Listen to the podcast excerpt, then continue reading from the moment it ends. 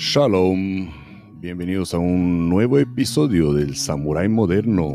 Damos la bienvenida a los que nos estáis viendo en YouTube, en LinkedIn, en Facebook, a los que nos estáis escuchando en todas, en alguna de tantas plataformas del podcast. Hoy entrevistamos a un detective privado. Es Pablo Filgueiras, director de Detectives El Ojo de Horus, que ha actuado en todos los sectores de investigación que pueden desarrollar los detectives privados en España. Tiene experiencia de investigación en diferentes países como Colombia, Canadá, Marruecos, Portugal, Polonia, Inglaterra, Malta, etc. Está desarrollando y trabajando en, las, en la actualidad para diferentes compañías de seguros en la investigación de fraudes tanto en España como en el extranjero. Trabaja en investigaciones de solvencia económica, alzamiento de bienes, tramas empresariales, tanto para particulares como distintas empresas. Realiza investigaciones estilo Mr. Shopping para empresas de distintos sectores realiza localización de personas para herencias, notificaciones judiciales, etc. Realiza búsqueda y localización de documentos oficiales de antepasados para tramitación de la nacionalidad española. Eh, realiza instalación de cámaras ocultas en oficinas, comercios, para la comprobación de robos, hurtos, etc. Eh, son trabajos que realizan los detectives hoy en día. A Pablo Figueiras lo encontráis buscando por su nombre en LinkedIn y también podéis echar un ojo a la página web detectiveselojodehorus.com. Señoras y señores, traemos aquí delante de todos ustedes en sus pantallas y en sus cascos a Pablo Filgueiras. Shalom, Pablo. Hola a todos, ¿qué tal? Muy bien, muy bien. Me alegro de tener un detective privado aquí en el canal, porque los detectives tenéis muchas anécdotas, muchas historias interesantes por contar. Em, gracias por tu tiempo. Sé que estás ocupado, estás entre seguimiento y seguimiento. Eh, por qué detective privado y no otra carrera. A ver, el principio en mi caso, pues eh, mi padre era un aficionado y es un aficionado y tiene muchos amigos que son policías, guardias civiles. Eh, y después mi pasión también por el deporte, eh, pues de alguna forma me hizo entrar en mi padre me, buscó alguna salida profesional después de acabar los estudios eh, de, bachiller y co. Y fue cuando él me comentó, oye, existe esto, la criminología y tal. Entonces eh, yo empecé a estudiar el plan de estudios, ver a ver cómo era, y me gustó. Y después fue entrar en criminología en la Universidad de Salamanca. Y a partir de ahí ya también estaba el título de detective privado eh, entonces, pues ya empecé a estudiar también detective privado allí en la Universidad de Salamanca y ya me apasioné por el mundo de, de las ciencias policiales, de la seguridad. También hice allí el título de director de seguridad en la Universidad de Salamanca. Entonces, de alguna forma ya me fui eh, formando y planificando mi vida en ese sector. ¿Qué duración tiene la, la carrera?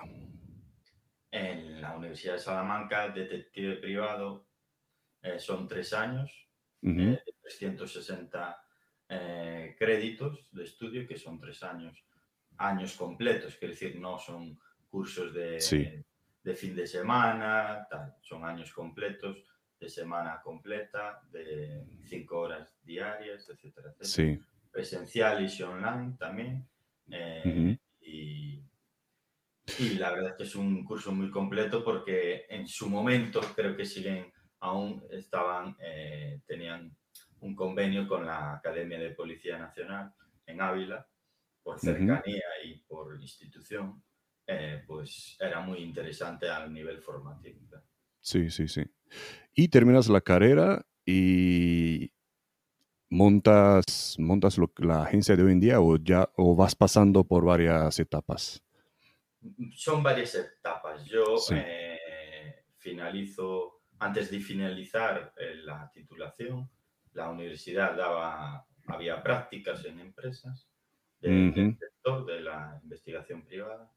Entonces yo me fui a, una empresa de, de Madrid, eh, Mira Detectives, mm, que estaba bien posicionada a nivel de agencia, a nivel nacional.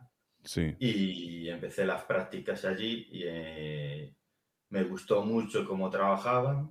Eh, de alguna forma era un sitio donde te, formaban bastante bien porque te dejaban eh, entrar en expedientes, hacer todo tipo de trabajos que un detective iba a desarrollar en el futuro. No se centraban exclusivamente en el seguimiento puro y duro, ¿vale? Entonces, eso era muy enriquecedor por mí, a, mí a nivel de, formación y estuve cerca de cuatro años allí y después ya me independicé y ya monté mi propia agencia con mi pareja. Cuéntame, ah, has montado la agencia El Ojo de Cruz con tu pareja, detective también. Sí, ¿Qué tal trabajar en familia? Criminóloga y detective también. Bien, la verdad es que se compagina, es decir, mm, la mujer en nuestro sector es muy importante por, su, forma de ser, por su forma de, hablar. La gente no tiene, no tiene eh, son más cuidadosas muchas veces. Eh, en mi caso nos compaginamos los errores, lo que le falta a uno, pues lo tiene el otro, y eso a nivel de agencia pues también es muy importante. Ella también tiene un perfil determinado o específico hacia otro sector, como es, le gusta mucho la perfilación criminal, etcétera, etcétera. Entonces, quieres que no, nos vamos compaginando y, ayuda mucho. Una mujer en una agencia es fundamental. Sí, sí, Pasa muy desapercibida. La gente, cuando tienes que hacer ah, una investigación de campo, pues a una mejor le, le, cuenta todo, mientras que a un hombre siempre le va a costar un poquito más. y en la historia nos, nos ha contado que las mujeres a nivel tanto de inteligencia, etcétera, son muy importantes. Correcto, correcto. Eh, y dime qué tal durante, durante el confinamiento del coronavirus, qué tal te, ha, ido a ti.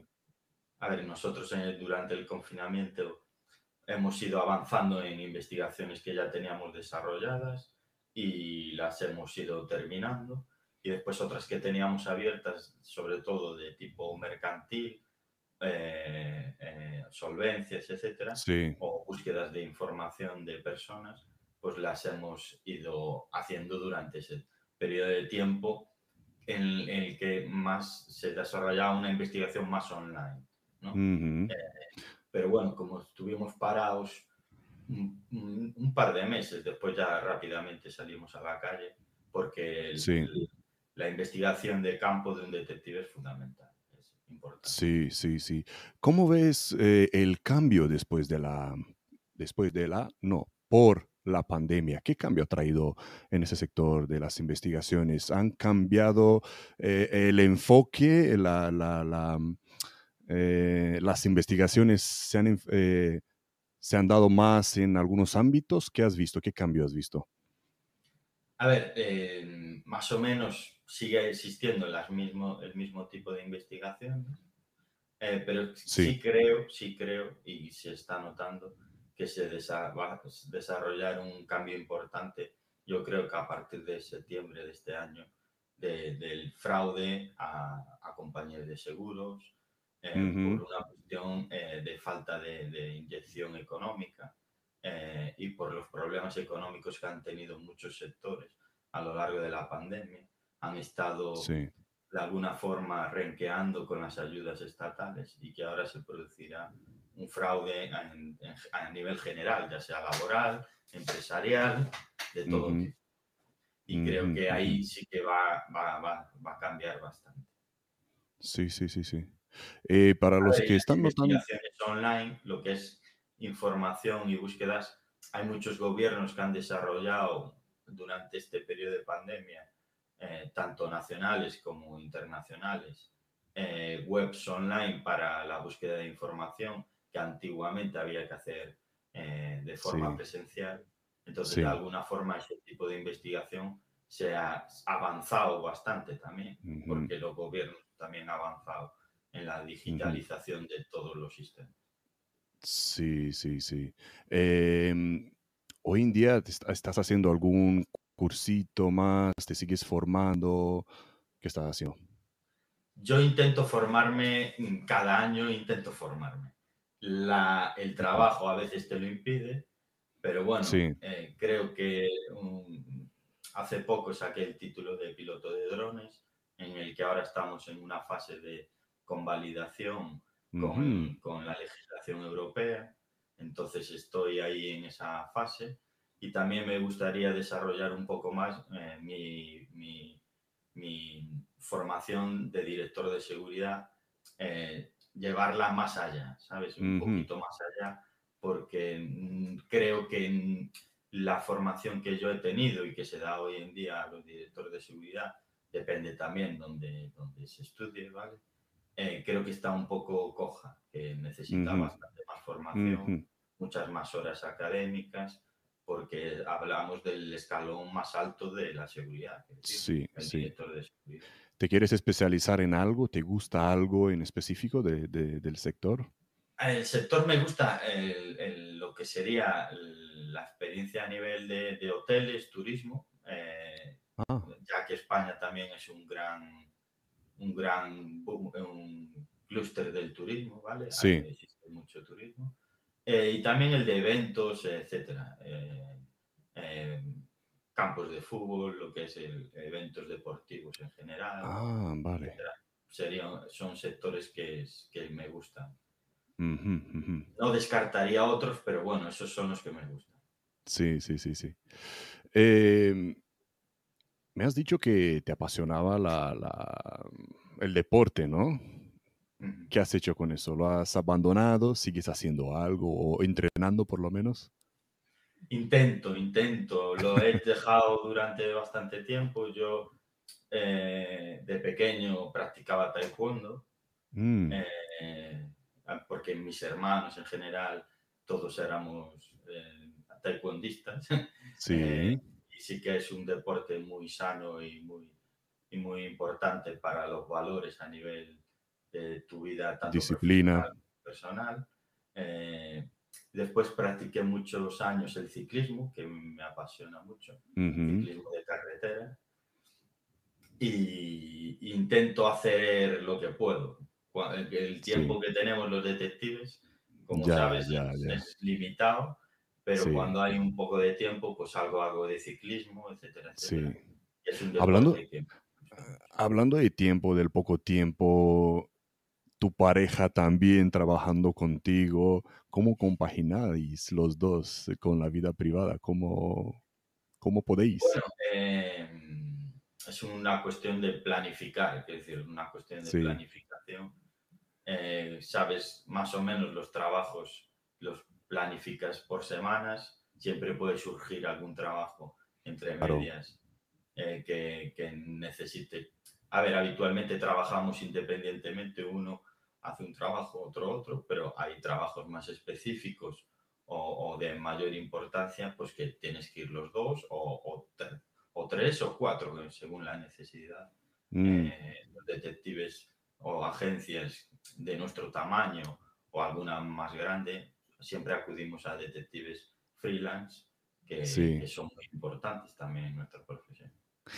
Me los imagino ahí a los dos, al estar los dos trabajando en vuestra misma eh, empresa, no es lo mismo un detective que llega a casa y tiene que desconectar del trabajo, conectar con la familia, olvidarse de lo que, de lo que ha pasado, de las cosas que ha visto y ha hecho durante el día.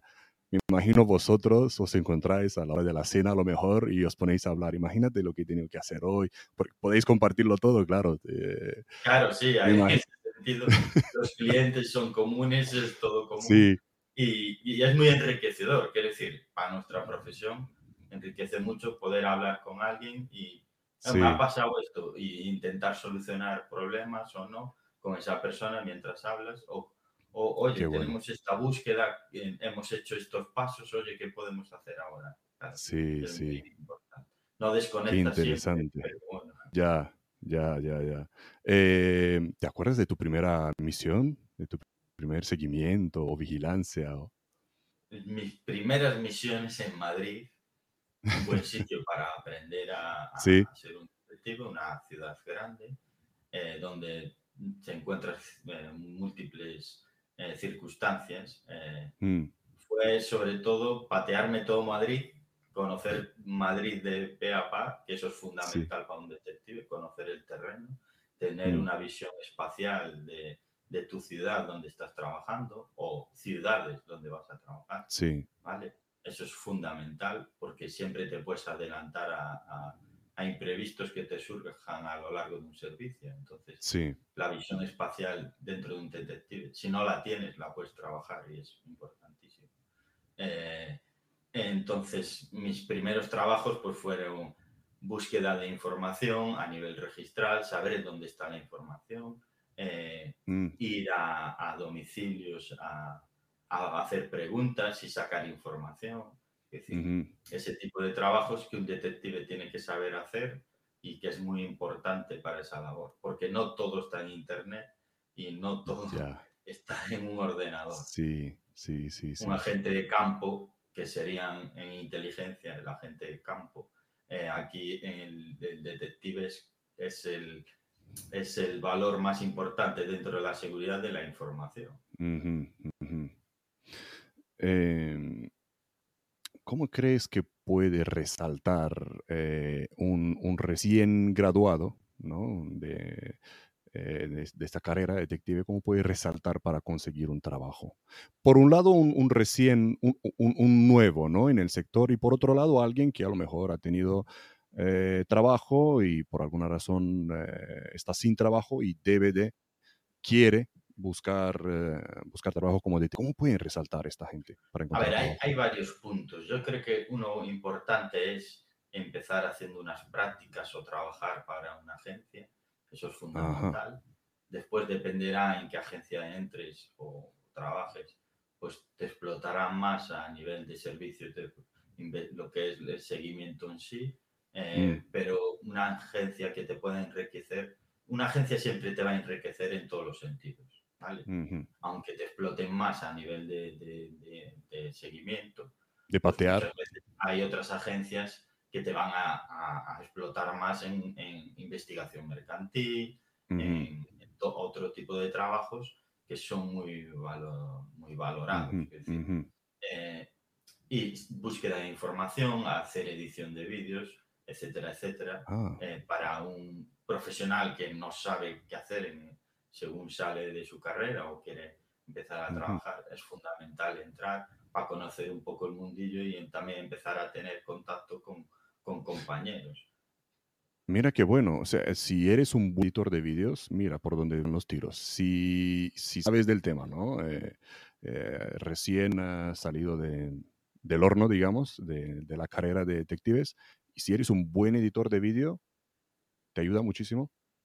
Hombre, te ayuda, te ayuda. A ver, utilizamos la edición a nivel básico, aunque mm. al trabajar continuamente con la edición, pues te va a ayudar para hacer mejor unos vídeos. Es decir, nosotros hacemos un trabajo que hay que plasmar al fin y al cabo. Claro. Ya sea en un informe o ya sea en un vídeo, porque nuestro trabajo, eh, una gran parte eh, es, es, es, la imagen.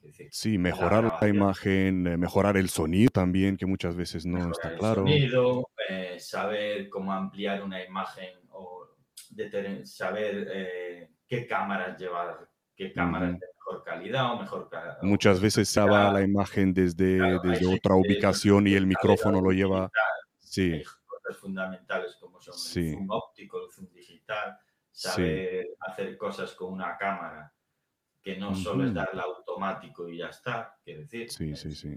Saber enfocar manualmente, etcétera, etcétera. Hay cosas... Wow, wow. Juntar el audio del micrófono que llevaba el detective que estaba en el sitio, juntarlo con el vídeo de la cámara que grababa a distancia y historias así. Por ejemplo, hay cosas en mm. edición que son muy importantes. ha cambiado mucho el mundo de la Sí, sí, sí, sí. pero, pero sí, sí. Y por el, me estabas comentando de los drones. Eh, ¿Por qué? ¿Quieres usarlo en, eh, en las investigaciones o no tiene nada que ver? Em, está la cosa muy verde aún a nivel de investigación de drones. Me imagino que irá avanzando y a lo mm. mejor se nos posibilitará a la hora de hacer algún tipo de... Sí que se están utilizando para la reconstrucción de accidentes e investigación de accidentes. Sí que hay algún compañero que está utilizando el dron para, mm. bueno, para, para, ese tipo de trabajo.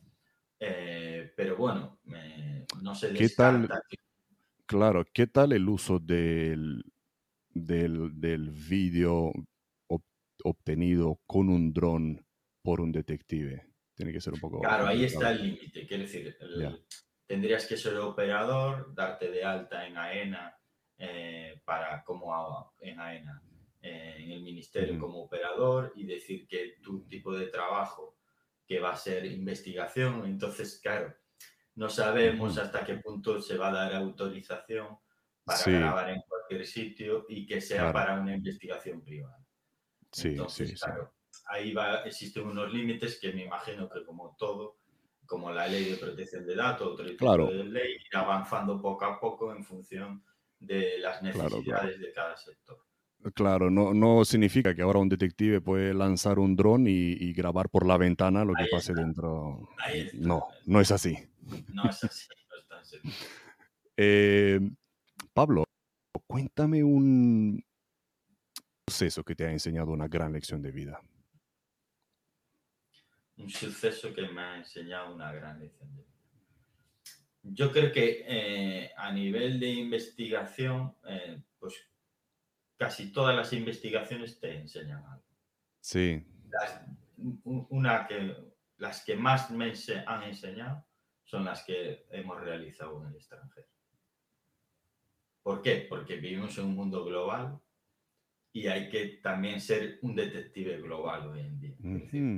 no nos podemos solo centrar en España y hacer investigaciones en España. Eh, hay mucho inmigrante, igual que inmigrante, eh, hoy en día. Eh, cualquier compañía, empresa en España tiende a ser global tiende a, exportar su mercancía, a importarla.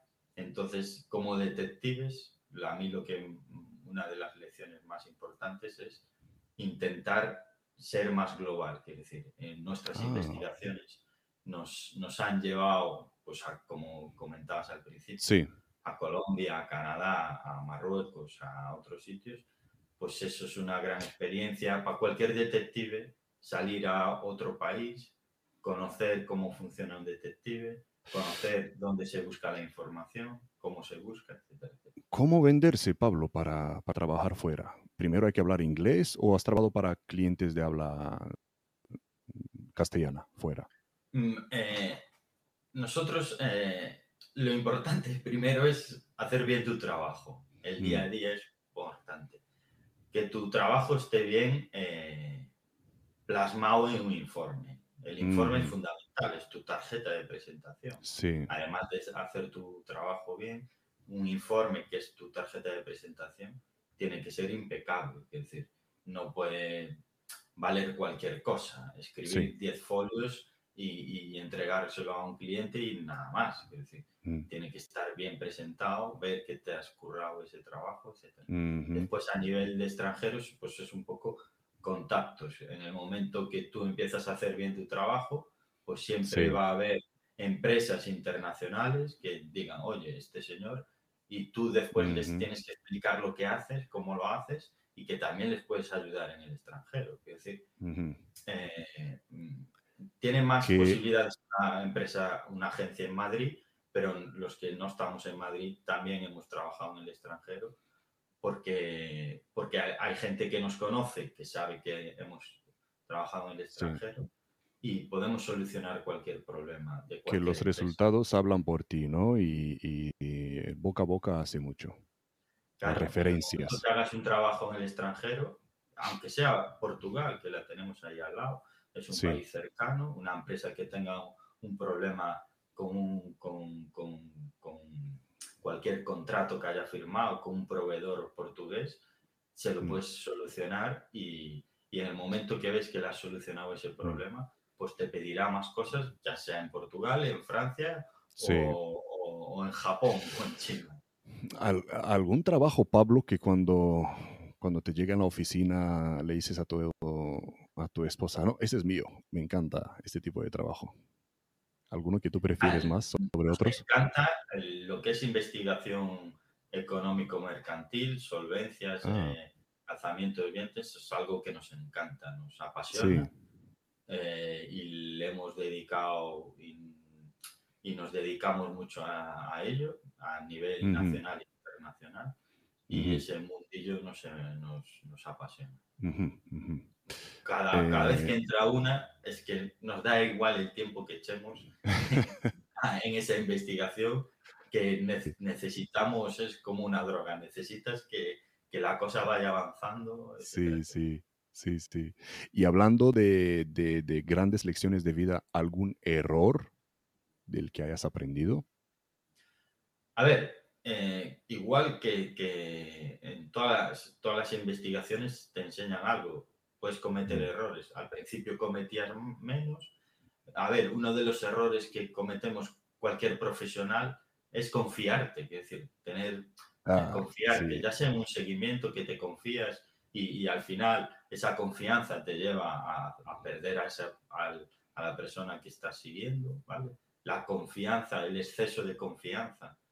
Mm, Muchas veces Mm. te cometes errores y yo creo que eso es sí, uno de los más mayores errores a nivel profesional y de la seguridad. Es decir, un vigilante, un vigilante de seguridad, un director de seguridad con exceso de confianza es su mayor error, es un riesgo Sí. para, para eso. sí.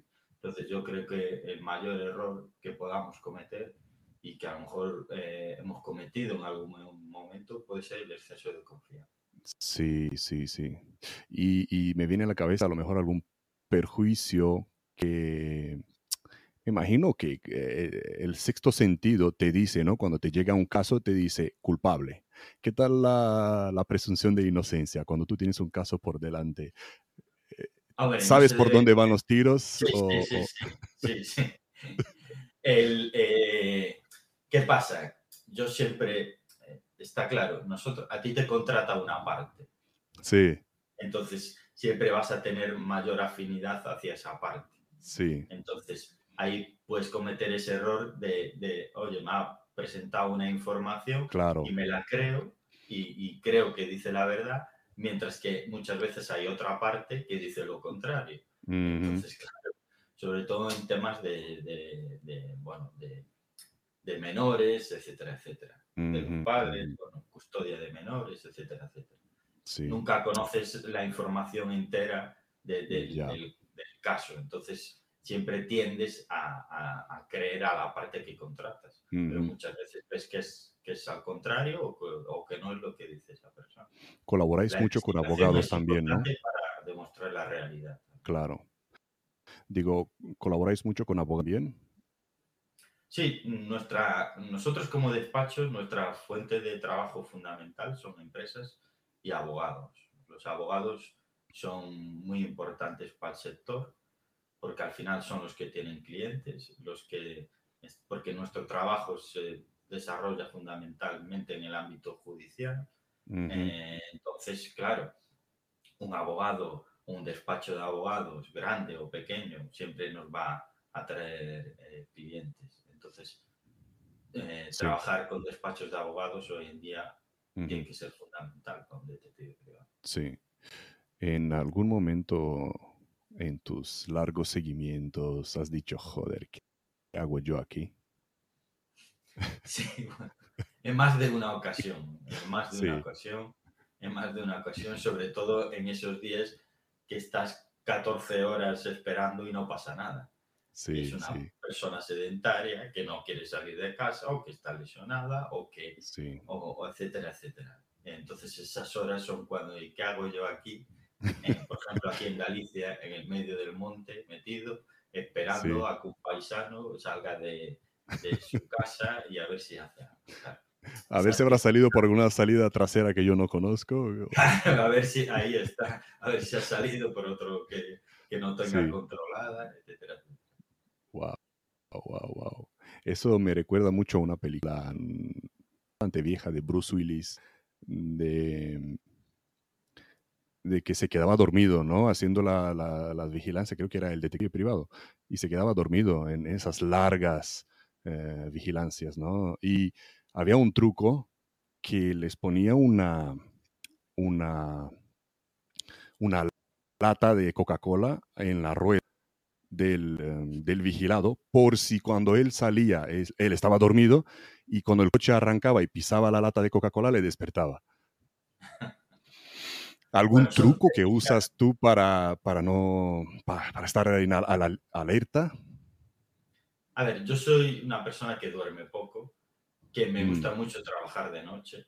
Entonces, ese problema de, del sueño no, nunca lo he tenido, porque mm. eh, entonces también he estudiado, cuando estudiaba, estudiaba de noche habitualmente, sí. porque estoy más concentrado sin el bullicio de la gente, etcétera. Entonces yo, cuando no hay bullicio de gente, etcétera, me concentro bastante más y la noche y me gusta más para trabajar, bastante más.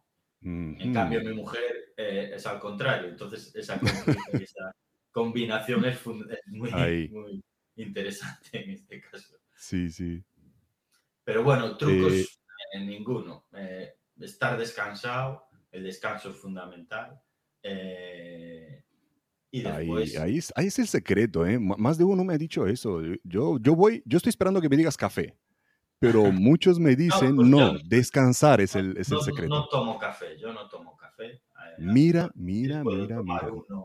Eh, sí.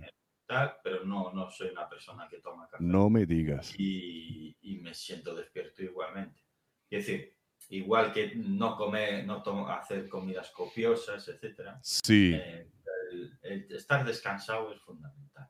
Un balance, ¿no? Llevar un balance. Saber que si comes mucho, pues vas a estar con bajón. Sí. Ahí está. Y, es el tipo de, personalidad de uno. si te sientes cansado, que en alguna ocasión que has pasado de las 15 horas de trabajo, pues sales a dar un paseíto. Quiero decir, un paseíto que te, que te refresque, que te alivie, siempre y cuando lo puedas dar. Pero, ¿Sueles picar en el coche? ¿Cómo es? No, no, día a día? no, no. Eh, sí que hoy las tecnologías, como el móvil, etcétera, te permiten consultar cosas, tener siempre a mano algo que leer o algo que, sí. Por ejemplo, ver podcasts, eh, escuchar podcasts, etcétera. Pues, escuchar eh, no te impide ver, entonces, claro, eh, puedes escuchar sin ningún problema podcast de seguridad, etcétera, etcétera, pues es muy, muy... Qué bueno, enriquecedor. Claro, sí. Ya ayuda a mantener la, alerta, ¿no? Claro, la visión la sigues manteniendo alerta, pero estás escuchando cosas que te están enriqueciendo a nivel profesional. Qué bueno, qué bueno. Vamos a mi pregunta favorita, Pablo. Eh, una anécdota. Comparte alguna anécdota. A ver, ¿qué te ha pasado? Uf, ay, da para mucho, da para mucho. da para mucho. A ver, un caso que, que, sí que fue bastante anecdótico, que nos gustó. Bueno, yo tengo un par de casos o tres que sí siempre me han gustado, que uno es después de 20 años haber localizado a un, a un, al hijo de una señora que ella residía en Suiza y su hijo estaba perdido, le había perdido la pista porque había entrado en la drogodependencia, etc. Entonces, la única pista que tenía, bueno, su nombre y apellidos, y él estaba en, eh, y que estaba en la zona del sur de Inglaterra, y fuimos para allá y, y ah, con la ayuda eh, de algún policía del sur de Inglaterra, eh, pues eh, ayuda no diciéndonos dónde, sino siempre dando una pista. Oye, busca en ONGs, busca si es una persona que está. Entonces esa ayuda nos permitió localizar a la persona y hablar con él eh, directamente y decirle que le estaba buscando su madre y ese mismo día le llamó y ese mismo día su madre viajó a Inglaterra para ver. Wow, wow, wow. Qué emocionante, claro, ¿no? eso, eso impacta. Como Sí, profesional te enriquece y, y estás, motiva. claro, te motiva, igual que otro que tuvimos, que era un ahogado que no estaba ahogado. un ahogado que no estaba, nunca estuvo ahogado. Sí, Eh, sí. que ese también nos apasionó porque era una investigación a nivel internacional, Ujú. con gente en Colombia, con gente en Estados Unidos, nosotros aquí Antes de, antes de pasar a, la- a- a- otra anécdota que me has dicho que tienes otra, eh, eh, me llama la atención esta colaboración, ¿no? Eh, con las fuerzas del orden, que a lo mejor alguna vez necesitas alguna pista, no, no que te den nombres, porque está claro que no te den datos personales, que está claro que, que es ilegal. ¿Qué tal en España esa colaboración con las fuerzas del orden? A ver, yo creo que en general eh, las colaboraciones con las fuerzas y cuerpos de seguridad eh, son buenas, quiero decir, eh, es lo que Mm, decía, no, no te dan información, pero te pueden ayudar. Oye, pues vete a preguntar a este sitio que yo creo que ahí mm, lo conocen ujú, o pueden saber algo de eso. A ver, eh, al estar en una ciudad eh, que tú ya conoces, pues más o menos, Sí, o en otros lugares que desconoces y saben que ellos tienen una información de campo importante, ¿vale? Eh, pues intentas eh, echar una mano en las, en sí, las ocasiones que lo necesitan. Y yo creo que ha sido buena. Es, es, tiene que ser recíproca. Sí sí, que eh, direccionalmente hay más, muchas más veces que nosotros aportamos información a ellos que ellos a nosotros Por obligación también, ¿no? Porque como Claro, detective, cuando detectas alguna ilegalidad hay que notificarla de Claro, hay inmediato. que notificarlo. Entonces, en ese sentido, sí que creo que es más direccional de los detectives a las Sí, fuerzas de cuerpo de seguridad que al revés. Así que hay alguna ocasión pues, que mm, te impiden cualquier tipo de información. mm, También después dependerá en, en qué cuartel o en qué comisaría caigas o con sí, qué agente caigas. Entonces, sí, sí. pero habitualmente yo he tenido buenas experiencias y no he tenido nunca problema con ello. Qué bueno, qué bueno. ¿Pasamos a otra anécdota? Sí, pues a ver, esta del, del, del ahogado que no estaba Sí, ahogado, pues es lo que te comentaba, es una, era, fue muy bonita porque era una investigación a nivel internacional mm, con eso, con gente trabajando en Estados Unidos, gente trabajando en, la zona de Colombia, eh, gente, nosotros aquí en,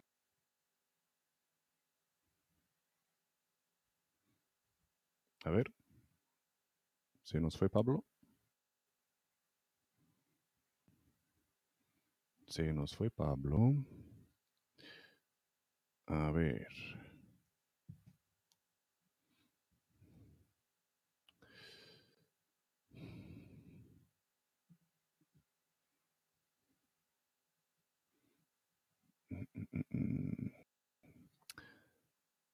Sí. Ahora ha vuelto Pablo. Listo. Estamos de vuelta. Eh, no, no, no voy a cortar este, este trozo porque ha, ha habido un muy corto momento de silencio. eh, así que seguimos. Eh, hubo, un, hubo un pequeño corte, señoras y señores. Cosas de, de- de- del online, ¿no? Estabas diciendo que había gente trabajando en Estados Unidos, Colombia, y ahí se cortó. Ah, vale. En Colombia, aquí nosotros trabajamos en la zona europea Mm, y después había gente en Australia. Entonces, Ah, era una persona que se había ahogado aquí en España.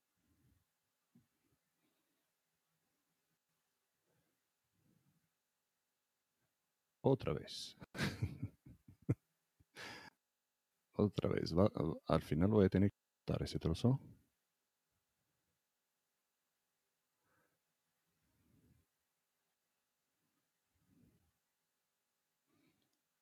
Esperamos que Pablo se vuelva a reconectar, que la plataforma lo vuelva a reconectar. Mm, mm, mm. A ver.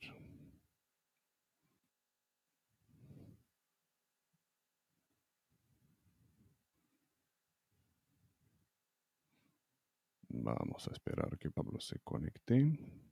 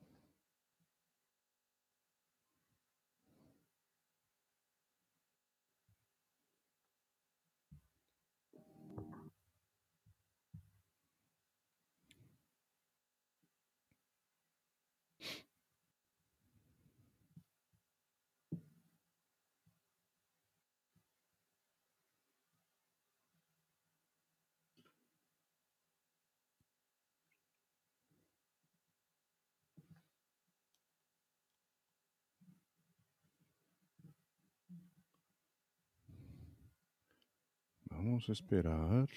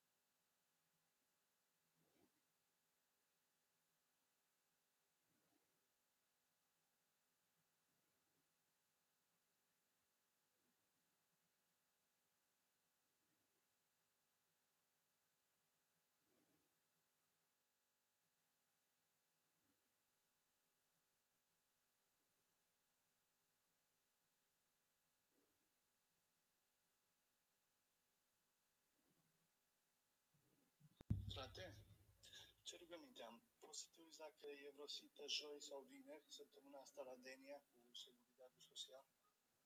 Hai, mulțumesc, te salut,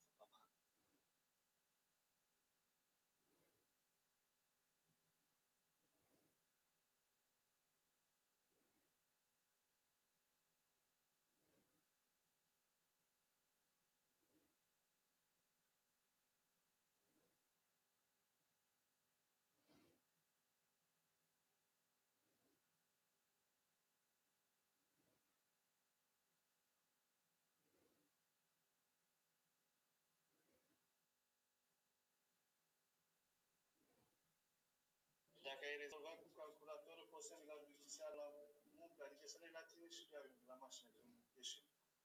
Hai, mersi,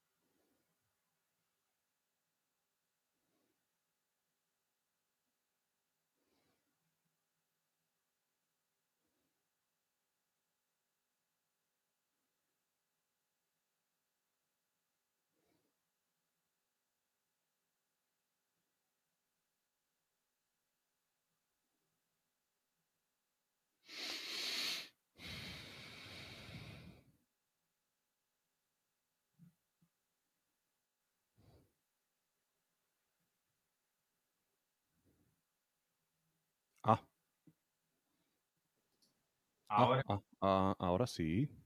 no sé, se colgó internet, creo, aquí, no sé por qué, Sí, se desconectó. vale. Vale, tranquilo, he, he anotado aquí minuto 40, del 40 al 49. Lo voy a cortar. Yo creo que no habrá más cortos porque... Nah, no pasa nada, tranquilo. Eh, da un poco de trabajo porque tengo que, hablando de edit- edit- edición de vídeo, tengo que Claro. bajar el vídeo, cortarlo y volver a subir, pero no pasa Sí, nada. claro. Em, como aquí va a haber un corte, em, estabas hablando del segundo, eh, del caso de ahogamiento o algo así, ¿me estabas Sí, diciendo? Vale, vale, aquí entonces hay un corte y... Vale, Pablo, ¿y el, y el segundo caso? Sí, en el caso del, del ahogamiento, ¿no? Es un, ahoga- un ahogado que no está ahogado, en que era una investigación eh, internacional entre Estados Unidos, gente trabajando en Estados Unidos, eh, Colombia, aquí en Europa nosotros y gente en Australia. Ahogado que no estaba ahogado. Claro, es una persona que en principio se ahogó aquí en España, ¿vale? ¿Qué pasa? Con pasaporte americano, dos, dos pasaportes americanos, un pasaporte colombiano, pasaporte español, pasaporte belga. eh, Entonces, claro, se unían muchas circunstancias. El hombre se había ahogado en España, en la costa, había salido con su hermana a hacer buceo y la hermana de repente ese, un día que salió a hacer buceo no volvió a parar. Entonces, eh, en teoría había desaparecido ahí. Vino- estuvieron siete días buscándolo la Guardia Civil, eh, el- lo que es el área marítima, eh, todo Mm. coordinado desde la Guardia Civil, salvamento marítimo, eh, durante siete días y no lo encontraron. Claro, no lo encontraron porque, porque no estaba ahogado, claro. Entonces, esa Mm, Ya. investigación, nosotros empezamos a hacer indagaciones, em, fuimos al lugar, por eso digo que es muy importante esa ¿Quién labor, inicia la investigación? Porque un Claro, detective por... esa labor de ir al lugar, hacer preguntas, los últimos pasos que ha dado, ir preguntando qué hizo ahí esa persona, qué no hizo. Entonces Mm. te iba, ibas informando. Igual que en Estados Unidos, eh, esto era a través de una compañía americana de seguros.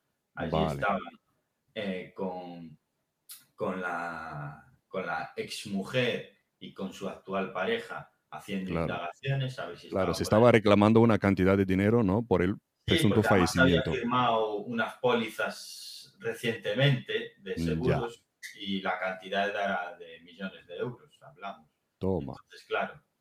Después esa vinculación con Colombia también, Sí, eh, con paso por Panamá también, claro. Entonces toma. se daban muchas circunstancias para que fuera una investigación muy bonita, eh, Sí. en la que España tenía una parte importante por ser el lugar donde se había producido el ahogamiento. En este caso, la colaboración policial lo que llevó es a que nosotros de alguna forma eh, la policía lo determinaba como un ahogamiento, ¿vale? Mm, ellos no tenían conocimiento de que pudiera ser una estafa, ni Mm. tenían indicios porque no tenían información. Claro. Ahí había mucha falta de información. ujú. Entonces nosotros al recopilar toda esa información, tanto americana, de Australia, donde había estafado, había dejado un- a una empresa pues también algún millón de euros eh, eh, colgado, justamente 15 días antes de ahogarse, eh, toda esa información al facilitársela al cuerpo policial y, a la, y a la jueza, determinó que la orden eh, europea que se había emitido, en vez de ser de desaparecido, es- era de búsqueda y captura. Había que Ajá. buscar, porque ya había indicios de que no, y al final apareció en un aeropuerto gracias a la orden europea. Él, con uno de sus pasaportes, apareció en un Mm. aeropuerto en, en la zona de Bélgica. Qué bueno. Hay finales, ¿no? Qué bueno. Claro, quiero decir, es bonita eh, y siempre, te, siempre que aparece, pues eh, te lleva a, a algo. ¿Qué te decía tu sexto sentido? Que no, es, no se ha ahogado, ¿no? No, en el momento que vas recopilando información, te lleva más a pensar eh, que, que no, que, que sí, porque además la, eran, había cosas muy curiosas como que el hombre llegó al lugar donde se había ahogado. El, el, día anterior, venían de viaje desde Alemania eh, en coche, se pararon casualmente en ese pueblo, ¿no? Tres días compraron una lancha, es decir, tú vas a bucear, compras una lancha, compras toda la indumentaria para bucear ese mismo día. Eh, era, era, creo recordar que era sobre diciembre, que no son, no son fechas habituales para bucear, aunque en alguna zona de España puede hacer buen tiempo.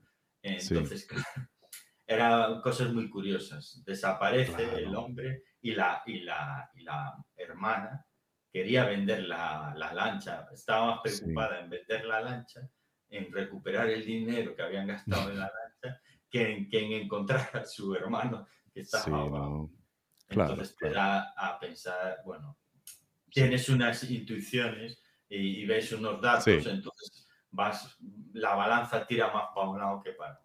Sí, sí, sí, está claro, está claro. Y me decías de, de tu top 3, ¿falta alguna anécdota? Top 3.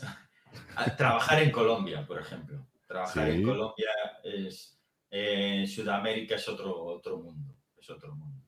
Igual mm. que Marruecos también fue curioso, pero trabajar en Colombia, yo hace más o menos 15 años que fui cuando trabajé allí. Igual que trabajar en Canadá es muy fácil, muy fácil en el sentido de que toda la información está a la vista y es muy fácil de conseguir. Sí muy, muy, muy sencillo, igual que en Europa, más o menos.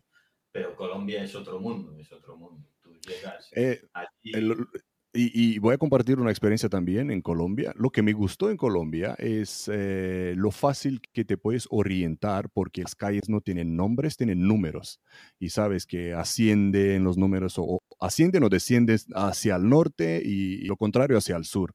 Así que cuando te dicen un número de, de calle, sabes dónde está en el mapa cuando te dicen aquí en España un nombre de calle, pues ponte a buscarlo en Google porque no, no sabes dónde está. Pero imagínate en Marruecos que las calles están en árabe. claro, con nombres árabes. Sí, sí, una experiencia buena allí que un petit taxi que se llama en Casablanca, que son los rojos pequeñitos, están los blancos que son los Mercedes, que montan varias personas y el rojo, el petit taxi, es el mm. que, que lleva una sola persona. Eh, queríamos buscar una dirección porque, claro, no salía en, ni en inglés ni en castellano, solo había sí. y árabe, no teníamos ni idea. Sí. Imagínate, entonces montamos sí, el taxi para que nos llevara la dirección y estuvimos una hora y media dando vueltas con el taxista. que tampoco la encontraba. Que, no, que no la encontraba hasta que nos dijo, es tanto, imagínate, son 100 euros. Y le dijimos, no tenemos 100 euros. Si quieres 40, te damos 40. Y, y justo cuando nos ofreció el dinero, nos dijo que teníamos que pagar, encontró la dirección. Toma, Esas experiencias en, en el mundo, claro, él la conocía desde hace tiempo, está claro. Ah, vale, vale, vale. Él nos eh, daba vueltas para hacer tiempo y cobrarnos la pasta. Sí, ¿no? Y cuéntame por Colombia, ¿por qué se te hizo difícil?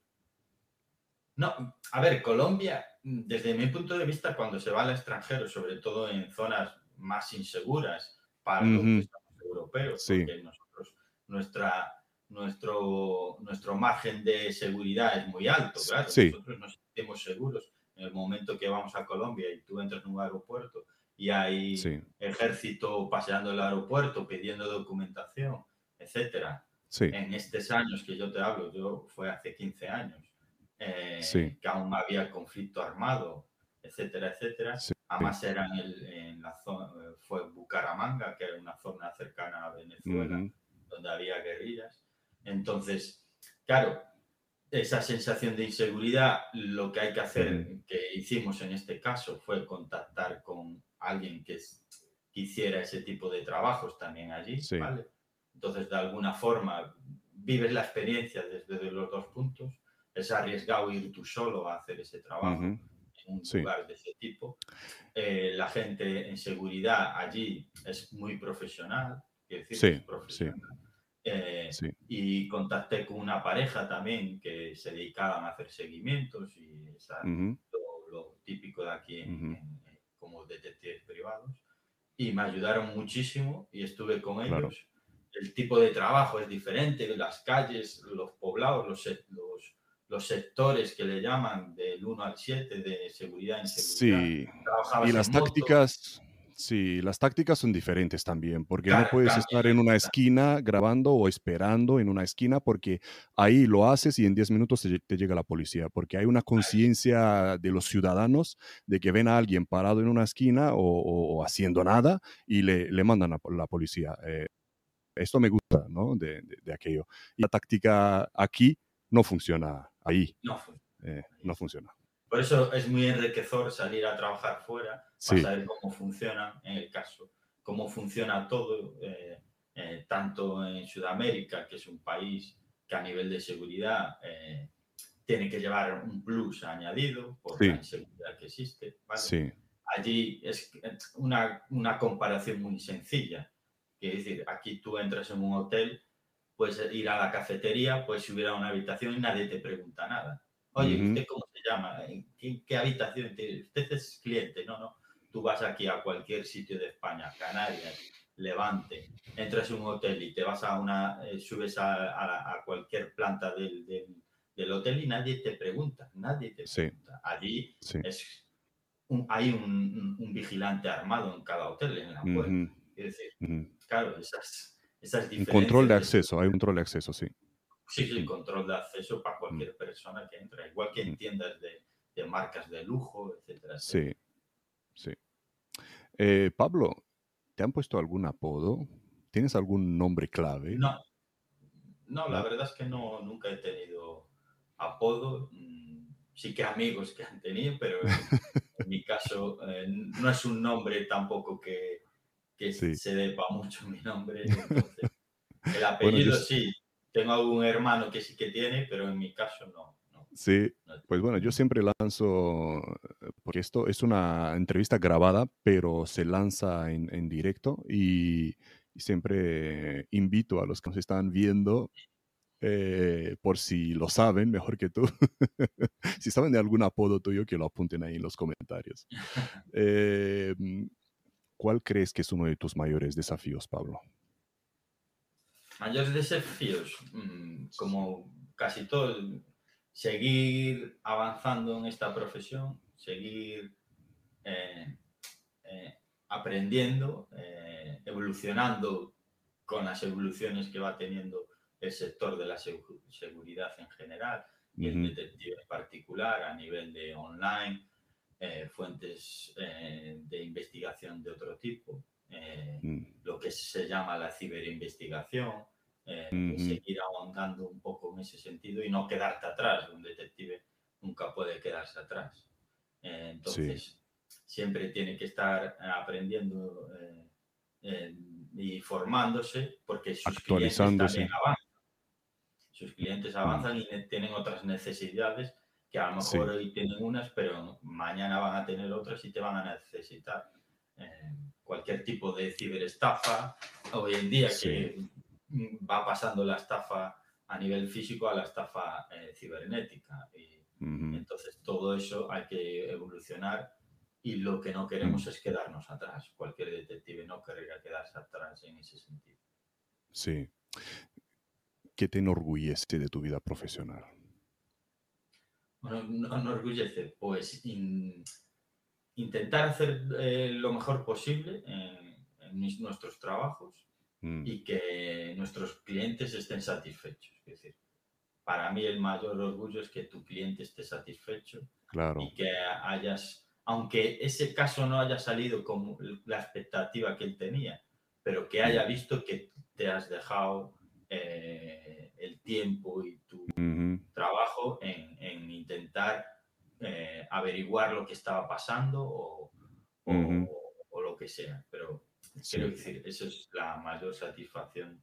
eh, Solo me puedo imaginar de, de casos que tienen una gran carga emocional, ¿no? Como la madre que encontró a su hijo perdido, o cuando se trata de hijos menores, ahí tienes que estar Claro, muy esa carga emocional es muy importante.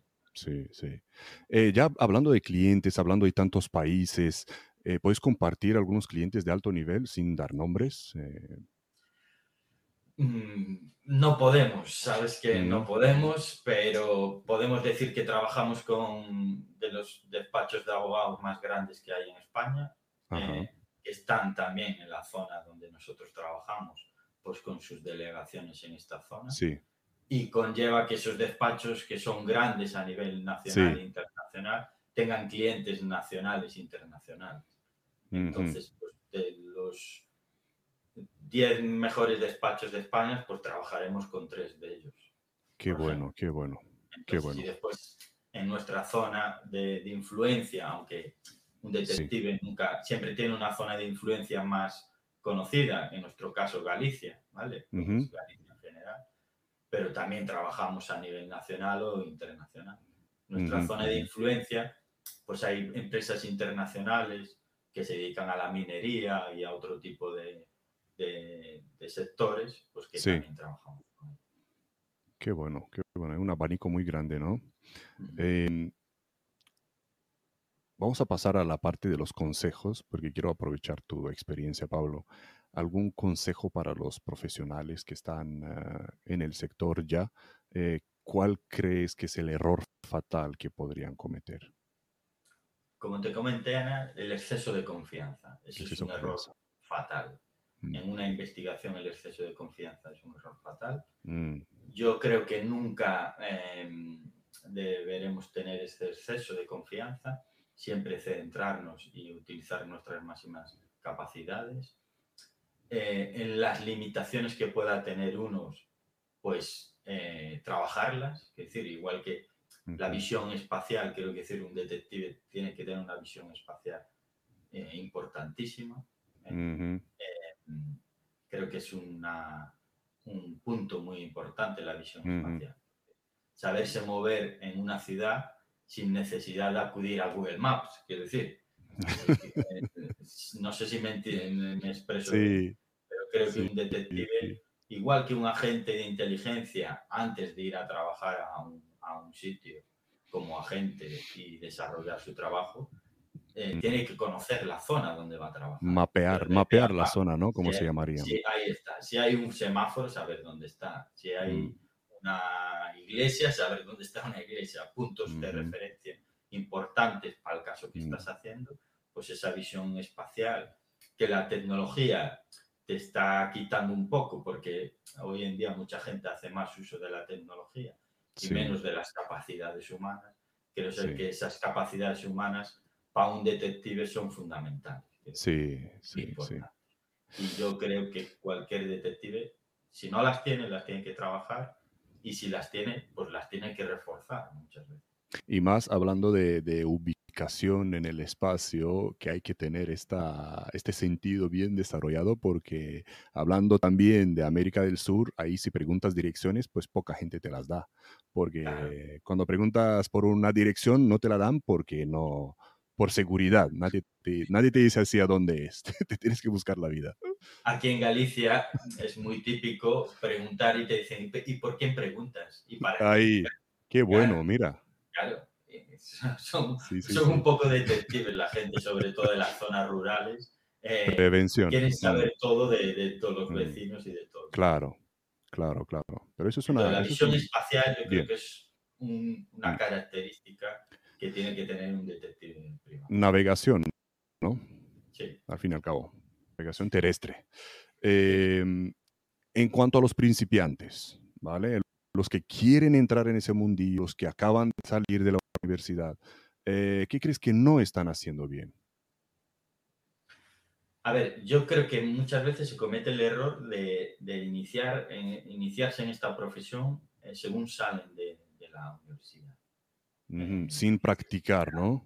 sin, sin ir a hacer prácticas, porque después cometerán muchos errores. ¿Qué pasa? En el momento que tú te das de alta, empiezas a trabajar y ya tú independientemente, eh, puedes cometer muchos errores que te puedan llevar a perder tu tip. Quiero decir, es igual que esos límites que puedas tener a la hora de si grabo esto, no lo grabo, o si, si cojo esta, esta investigación o no la cojo porque no hay un interés legítimo.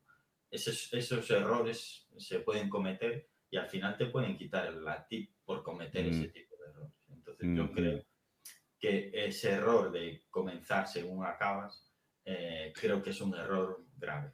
¿Un mínimo, un mínimo de prácticas de meses o de años? ¿Qué No, crees yo- que sería ideal?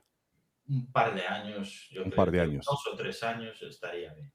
Yo creo que ahí, ahí es fundamental. Primero, A lo mejor, porque conoces a gente, ya vas a conocer a mucha gente en el mundillo de la investigación privada ujú, eh, y te va a llevar a eso, a tener unas capacidades que pensabas que creías y que a lo mejor no las Sí. tenías. sí, y chocas, chocas, chocas con la Chocas, realidad, porque chocas. sí, sí, muchos terminan la carrera pensando que Todos- son el nuevo Sherlock Holmes. hacer un seguimiento y, y hemos, y nos han pillado. Los primeros meses te pillan casi todos. ¿Por qué? Porque no sabes mantener unas distancias. No Qué sabes, bueno. Vamos a ver, vamos a desarrollar un poco este tema. Eh, ¿Qué haces cuando te pillan? El, el investigado te pilla. Has caído. A ver, ¿Qué haces? no, ¿qué haces? Pues irte. Lo más importante es marcharte de ese lugar. Desaparecer. es llegar a que él crea que te está siguiendo. Él puede Sí. pensar que te sigue, pero lo que no puedes es confirmar lo que él está pensando. Claro. Lo más importante es irte, después ya planificará cómo hacer el seguimiento, ¿vale? Mm.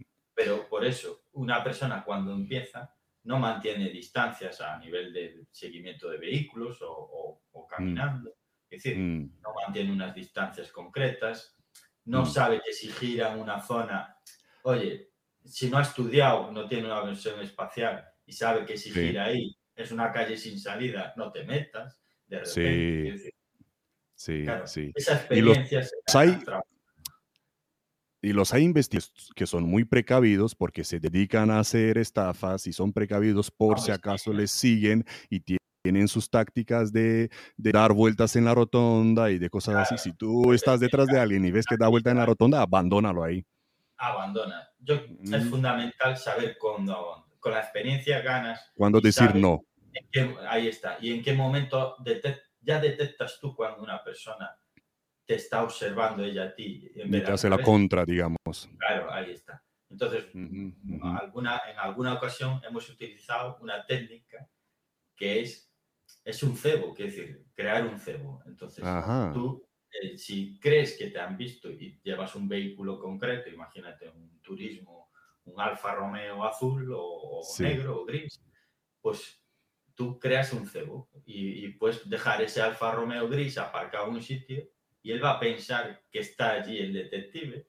Entonces tú le sigues con otro vehículo mientras él Ajá. piensa que ha dejado atrás al detective. ¿Entiendes? Mm, Son cebos y técnicas que vas, vas eh, progresando y conociéndolas. Qué interesante. Ujú, Al dejar qué un interesante. cebo pensando que el, que el detective se ha quedado allí atrás.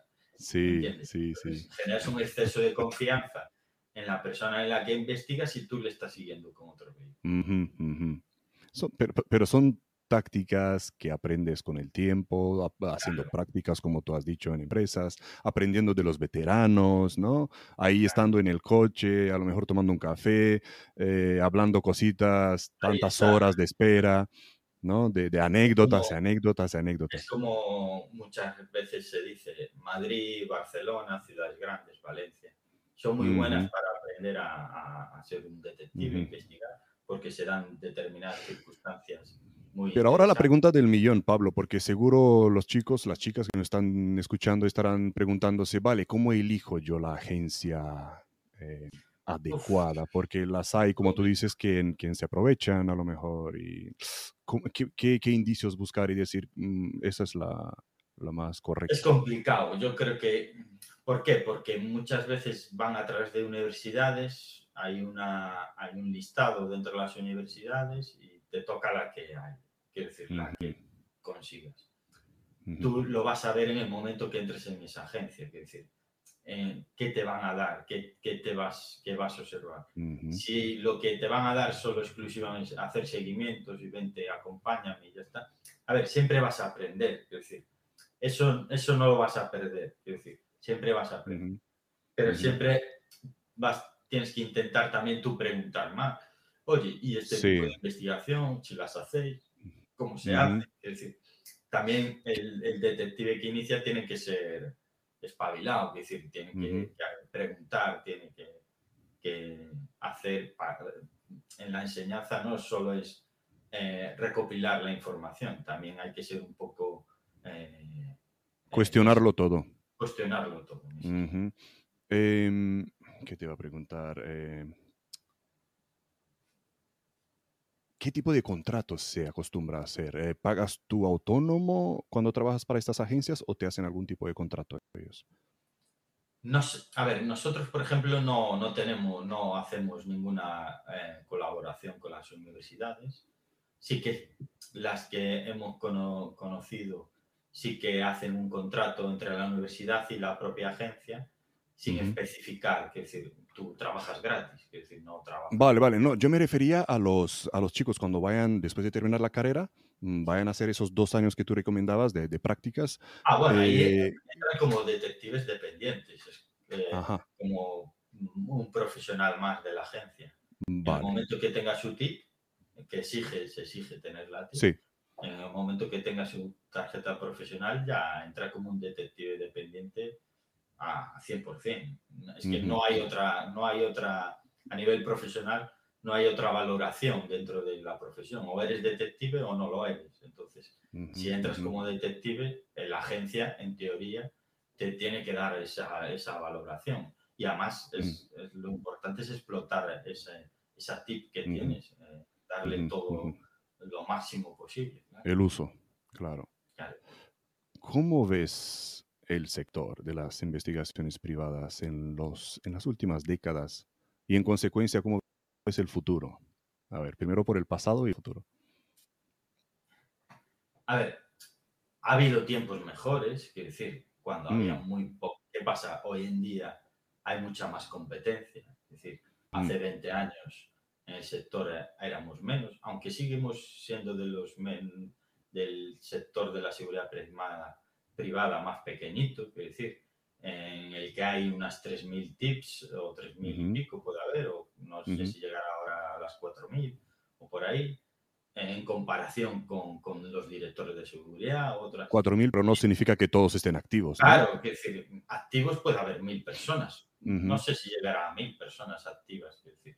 Eh, eh, en el pasado eso fue diferente, se trabajaba en una ciudad había tres agencias, hoy en día es, hay mucho más, mucha más competencia, lo que te lleva a, a, ser más experimentado y a, especializarte más en unos sectores o otros. Entonces, ¿y el futuro? Eh, yo creo que el futuro es el detective global, quiere decir, el detective que sabe trabajar y, eh, para sus clientes en el extranjero y a nivel nacional, resolver problemas a nivel nacional y en el extranjero. Detective global, yo hay una cosa que, que como profesional eh, siempre he pensado, ya no para mí, porque yo ya llevo 20 años y a lo mm. mejor no me da tiempo a hacer eso, pero para los que están empezando sí que les eh, diría, pues por ejemplo, que vayan a Inglaterra y se te saquen la licencia inglesa, que van a Estados Unidos y se saquen la licencia americana, que vayan a otro país y se saquen la licencia de otro país, igual que tienen la española, igual que hoy haces un máster para, para, para, ser economista, te haces un máster, pues aquí incrementar tu capacidad de trabajo sacando licencias de otros países en los que a lo mejor eh, puedes trabajar esporádicamente, pero no continuamente. Es decir, yo puedo hacer un trabajo en Colombia esporádico, pero no me mm. puedo establecer en Colombia como agencia y trabajar allí si no tengo la titulación o los requisitos. Y, y, yo añadiría aquí eh, conectar, hacer conexiones, entrar en grupos internacionales, eh, marcar tu presencia en esos grupos internacionales porque el futuro, como tú decías, de la globalización va a traer una realidad donde gente de fuera va, te va a necesitar no fuera, sino aquí en España, porque hay turistas que llegan a España, hay nuevos residentes extranjeros aquí en España, eh, siempre los han habido, ¿no? Cada vez más. Eh, por el clima, por cualquier, por la comida, por lo que tú quieras, pero te van a necesitar profesionales de fuera, a ti aquí como lugareño, como profesional del sector aquí en España, para que les facilites información de, de esos eh, eh, investigados aquí en España. Entonces, véndete en el extranjero como el mejor de aquí, para que ellos, en cuanto te necesiten información de aquí de España, que sepan que hay, eh, que hay alguien que les puede Igual ayudar. que tú cuando necesites información en otros países tendrás Sí. esos contactos para desarrollar eso. Y tú Sí, sí, a sí. nivel podrás ofrecer esos servicios a, a todos. Sí. Sí, sí. ¿Crees que está fallando algo en el sistema de formación, en la carrera? Yo creo que fallaba antes cuando nosotros, cuando yo hice la carrera hace 20 años, yo creo que Mm. fallaba un poco la experiencia del profesional. No existía, no existía esas, esa, esa visión del profesional que estaba eh, todos los días en calle, que hoy en día eso está cambiando porque sí que las universidades, ya sea Salamanca, Madrid, cualquiera, ya tiene a detectives que dan una parte de esa formación y que ponen una visión al, al, al estudiante de, de detective, de lo que hace un detective de que no lo, de- Ujú. o lo que no hace, eh, que eso fallaba, eso fallaba muchísimo y ahora se está corrigiendo y creo que es un avance muy importante Ujú, porque te, te da cierta, de alguna forma, eh, tomar una decisión de si ser detective o no serlo. Porque no Ujú. todo el mundo tiene capacidad para ser detective o, o no Sí. le gusta ser detective. A lo mejor piensa que, que es un mundo apasionante, empieza a trabajar y es lo peor que ha existido en su vida. Yo Sí. te comento, yo en mi promoción eh, éramos 15 y que estemos trabajando, que yo sepa, debemos ser tres hoy en Wow. día, seguir, seguir trabajando. Hay mucha gente que empieza a trabajar, a lo mejor imagínate que habíamos empezado a 10 a trabajar y hay mucha gente que se va cayendo por el camino porque no era lo que ellos pensaban que, que iba a ser un detective. Ujú. O incluso como lo que pasó ahora por la pandemia, se Claro. retomaron otro camino. Claro, retomaron. ¿Qué pasa? Sí. Aquí existe la vía fácil, que es la, la promoción a nivel de policía o, o guardia civil, fuerzas y cuerpos de seguridad de Estado. Y hay mucha gente que, que no se veía capacidad a captar clientes y tener sus propios clientes, etcétera, Ujú. y decidió tomar el paso de, de ir por una, una vida mucho más sencilla a la hora de, de generar ingresos en sus... Ujú. en su- Que no siempre en es tan vida. sasencilla, porque a lo mejor no tienes vocación ni para uno ni para el otro. Ya, pero bueno, en una Sí. tienes ingresos eh, continuados y en otra Sí. te tienes que buscar las habichuelas. Toma, me has hablado de ingresos y ahora me salta la pregunta, otra pregunta importante. Eh, sabemos lo que tiene que hacer el detective, anécdotas y todo eso, pero ¿qué cobra un detective, Pablo? ¿Qué ¿Qué puede llegar a cobra? ganar? ¿Qué puede llegar a ganar al mes? O hagamos así una, una, una media, porque sabemos que los números varían mucho. Todo depende, de, mu- depende mucho de la zona donde estés ubicado. Es decir, no es lo Mm. mismo Madrid, Barcelona, Valencia, Sevilla, eh, Bilbao que Galicia o Ujú. Asturias. ¿vale? Eso va a influir, como en cualquier puesto de trabajo, el, el nivel de vida que exista en esa zona. ¿vale? Entonces, Mm. tú no le puedes decir aquí, por ejemplo, en esta zona, a un cliente que cobra 100 euros la hora, ¿vale? Porque te va a decir, vale, ¿y de dónde saco yo el dinero? Porque la capacidad económica por zonas influye mucho. A una empresa cambia completamente, no es lo mismo Sí. una empresa que un particular que necesita tus servicios, ¿vale? Las empresas más o menos. Pero bueno, un rango yo creo que eh, a nivel nacional estaríamos hablando entre 30 y 80 euros la hora, o, o 100 en algún caso, a lo mejor en Madrid o Barcelona. eh, eh. Se puede llegar a esas cifras. Si trabajas como detective dependiente o como autónomo. No, eh, Ah, no, con, a ver, eh, como autónomo existe la figura de que tengas tus propios clientes, entonces puedes cobrar lo mismo que una, que, que una agencia, quiero decir, Sí. eres propiamente una agencia.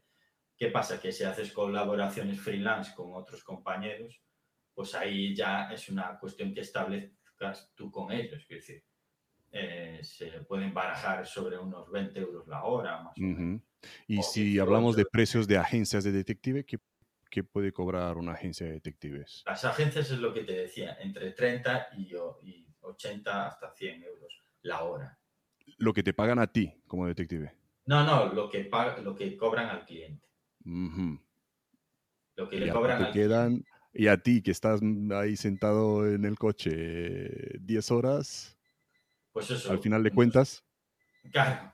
Bueno, puedes tener un sueldo. A ver, yo, eh, yo cuando empecé hace 20 años, en la agencia que yo empecé, Sí. tenía mejores sueldos que, que compañeros. Yo compartía pisos con economistas, con gente informática que trabajaba en IBM. Y ujú, ellos llevaban a lo mejor tres o cuatro años ya trabajando en esas empresas. Yo tenía mejor sueldo que ellos y yo acababa de empezar. Y era, Wow. era una persona en prácticas. Yo cobraba de aquella Sí. 900 euros, que además pasé rápidamente a cobrar 1.200 euros. Hablo de casi 20 años, ¿eh? 1.200 euros. Y ellos cobraban, no llegaban ni a 1.000 euros. Y, y era gente que ya llevaba en su profesión cinco años. Eh, Un economista que estaba de, be- de becario, que van de becarios en becarios y becarios, y van sí, casi están siete años de becarios. En este caso, eh, yo eh, tenía muy buen sueldo para, para la, bueno, para lo, Sí. a nivel, en comparación con, con la formación, eh, el mismo nivel que otras, que otras, que otros sectores económicos. que decir, el, el detective no debe ser mal pagado, igual que creo que un policía o un guardia civil no debe ser mal pagado nunca, y, y se- y los errores en ese sentido se cometen en muchos países. Pues podríamos dar ejemplos como México, eh, eh, que igual que en Panamá están bien pagados y es raro encontrar corrupción dentro de la policía, pero tú te vas a México y una de Ya, las ya, ya. grandes carencias es Sí. lo que cobra un, lo que Sí. cobra un agente de policía. Entonces, Mm. en seguridad, eh, el dinero eh, eh, es importante a la hora de valorar a- al personal, es decir, que, tengas una valoración importante. Una Mm. persona se siente satisfecha cuando le pagan bien porque hace bien su trabajo. Claro, claro. Y lo seguirá haciendo bien, incluso mejorará, eh, aportará ideas. Nunca se, va a Sí, corrom- sí. no- nunca se va a corromper un, un Mm. policía si es bien pagado. Es un- Sí. a ver, puede darse los casos, pero serán los menores casos. Eh, eh, ¿Qué lleva Tive siempre encima? ¿Qué llevas tú siempre encima, Pablo, sin lo cual no sales de casa? ¿Una cámara espía? Un fundamental hoy en día mm, una cámara, una videocámara, una Sí, mini, la que denominamos una un mini DV. Eh, Sí. Es fundamental llevar una videocámara pequeñita que las, que las conocerás, una mini DV, eh, como esta, mira, eh, tengo una aquí justamente, una mini DV, A ver, en el centro.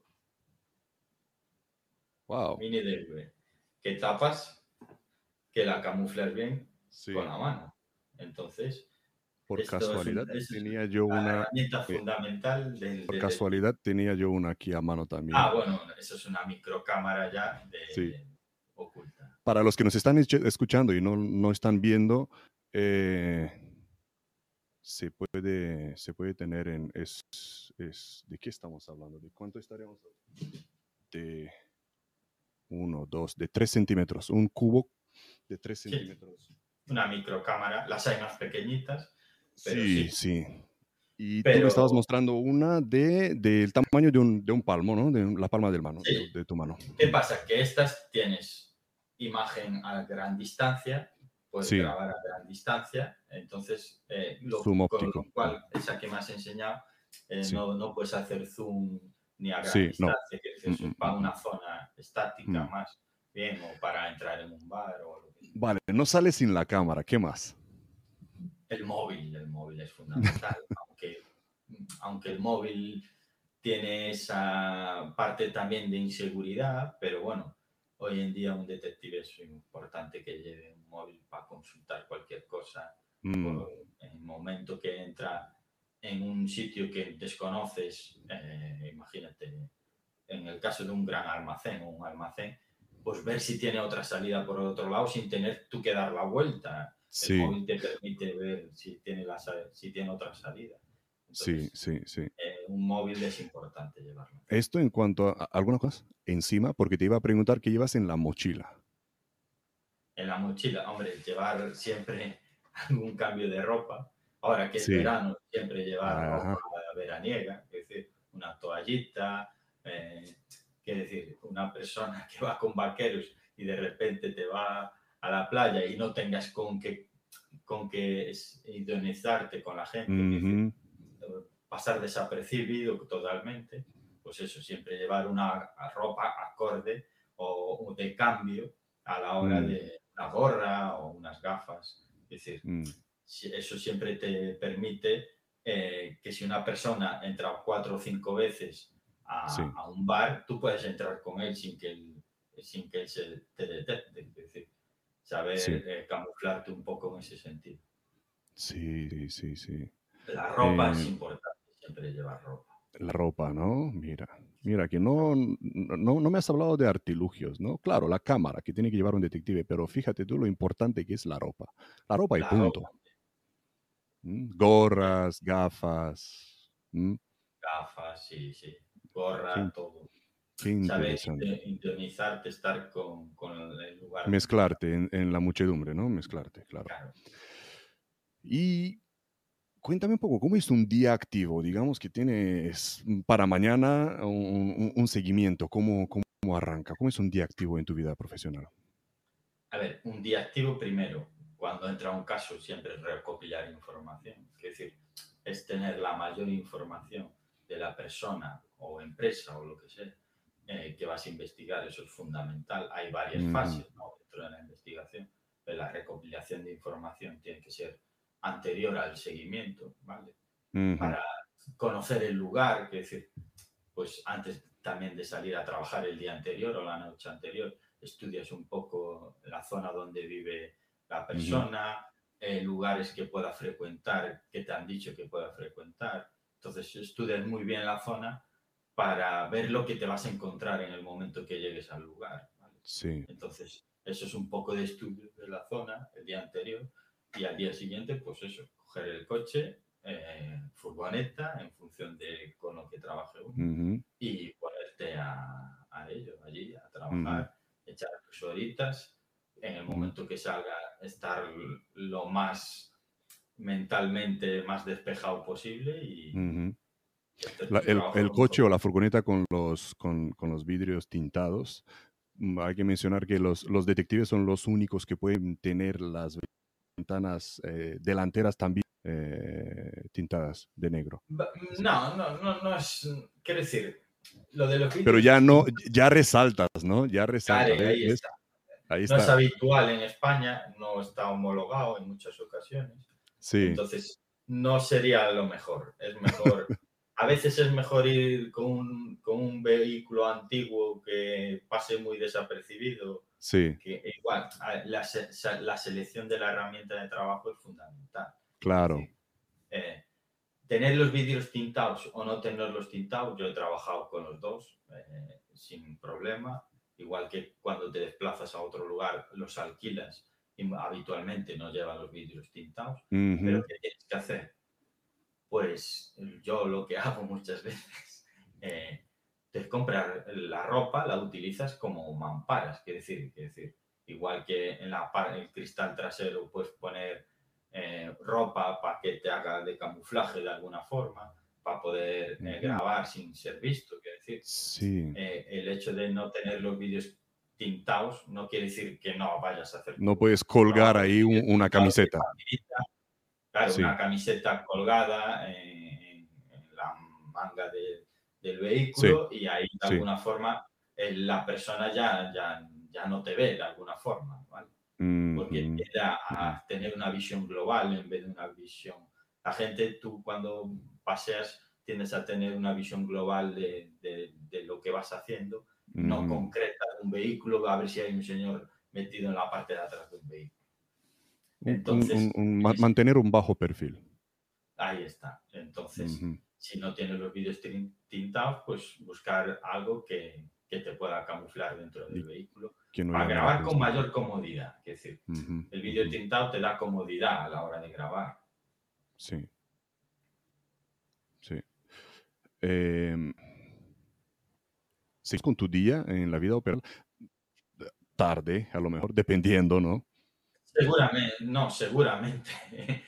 Empezaré muy pronto porque el detective siempre empieza antes que todos y acaba más tarde que todos. Porque claro, Sí, tú tienes que empezar, si un señor es un operario de Renfe, imagínate, pues tendrás que estar allí. eh, Si él empieza a las 7, tú tienes que estar a las 6. Y si él Mm. termina a las 8, tú acabarás a las 9. Pues claro, eh, en ese sentido, pues siempre haces más horas que nadie. sí. Eh, pero bueno, eh, lo que haríamos eso, te colocarías, esperarías a que haga y salía el seguimiento, ya sea acompañado o no acompañado. sí. Eh, que muchas veces no, muchas veces estás solo. sí, habitualmente el, el gran porcentaje de las investigaciones las se hacen individualmente. En Madrid Barcelona eh, sí que puede haber en algunas ocasiones en las que se utilicen dos personas. Sí. Aunque yo cuando he trabajado en Madrid también trabajamos casi siempre individualmente. Todo depende también del cliente, depende de muchas circunstancias. Eh, Del presupuesto. y del presupuesto. eh, después las comidas, pues dependerá de la persona que investigues. Sí. El primer día para mí es de un seguimiento fundamental porque vas a conocer, vas a tener un perfil ya de esa persona en función de lo que él haga, tú ya vas a Hábitos. tener un conocimiento de sus hábitos. Ahí está. Mm, Si come de una a dos, pues vas a ver que come de una a dos habitualmente. Entonces te Mm. deja ahí un tiempecito que a lo mejor tienes sus posibilidades de comer más tranquilo. Eh, Mientras que Sí. si es una persona que se mueve continuamente sin, sin una coordinación o sin un planning, pues al día siguiente vas a tener que estar igual de intención y tener la misma. Sin una rutina, ¿no? Wow.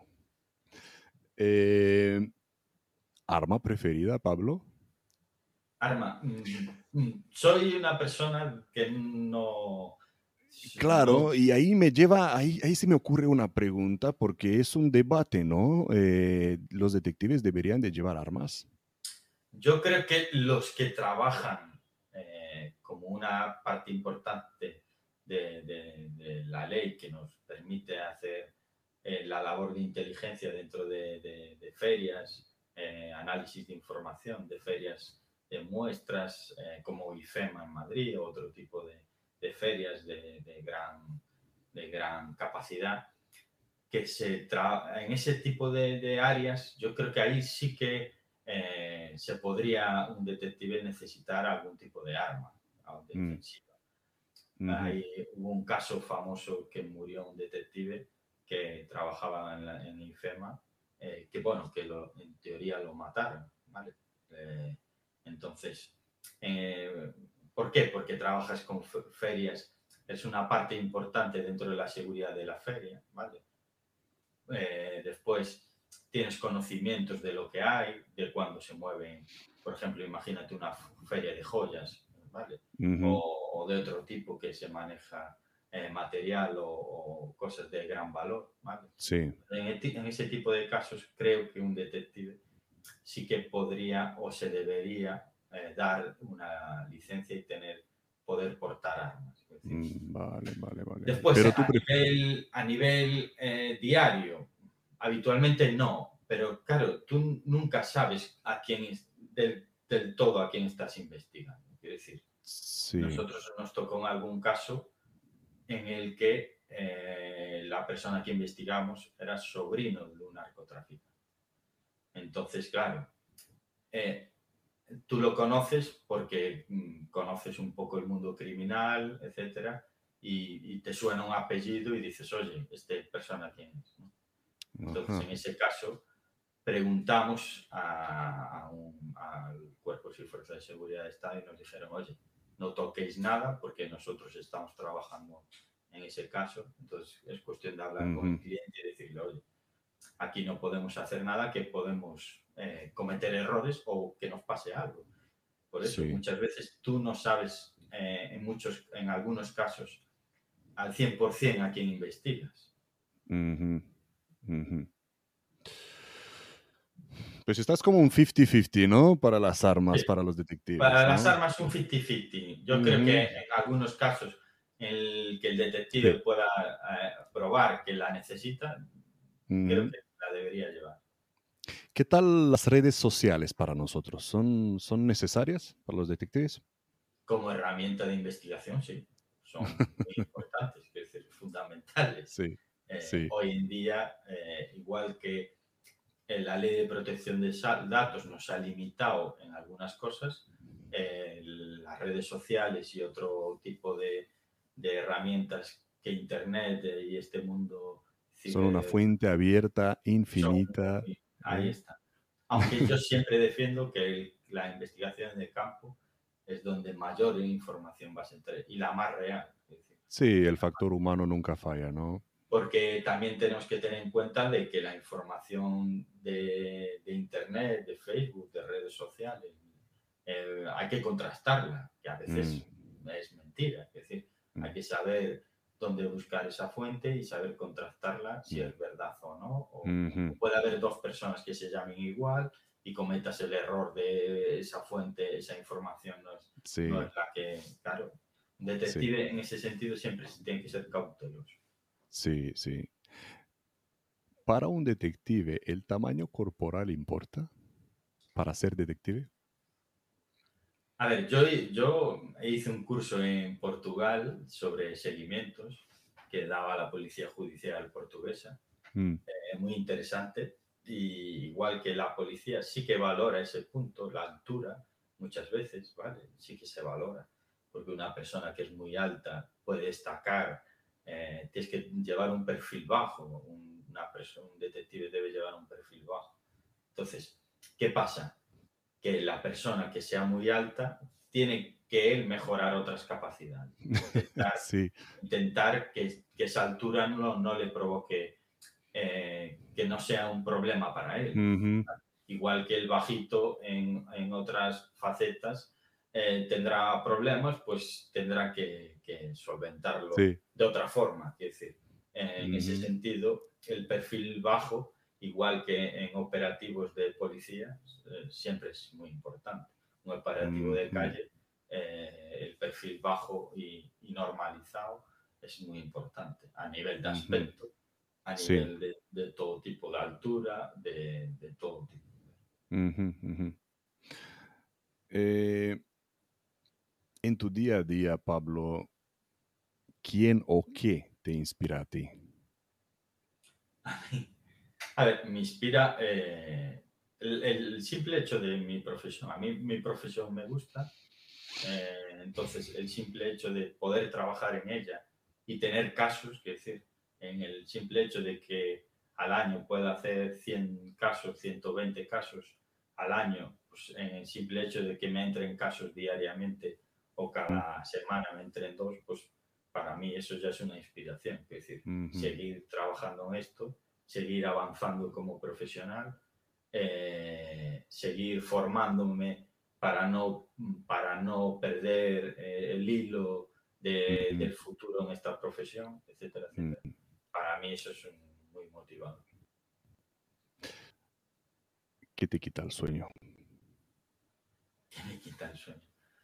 Eh, eh, en cualquier investigación te quita el sueño no poder resolver algo que crees que tienes ahí y que, y que te falta una tecla para conseguir. Sí, Sabes que sí, esta persona está ahí y estás buscando la forma de conseguir Sí. cómo localizar a una persona. Eh, hay personas muy difíciles de localizar porque no tienen propiedades, porque las direcciones que te dan no están. Entonces, es, eso es lo que te puede quitar a un sueño un detective. Cómo saber dónde está una persona por, y has utilizado muchísimas herramientas.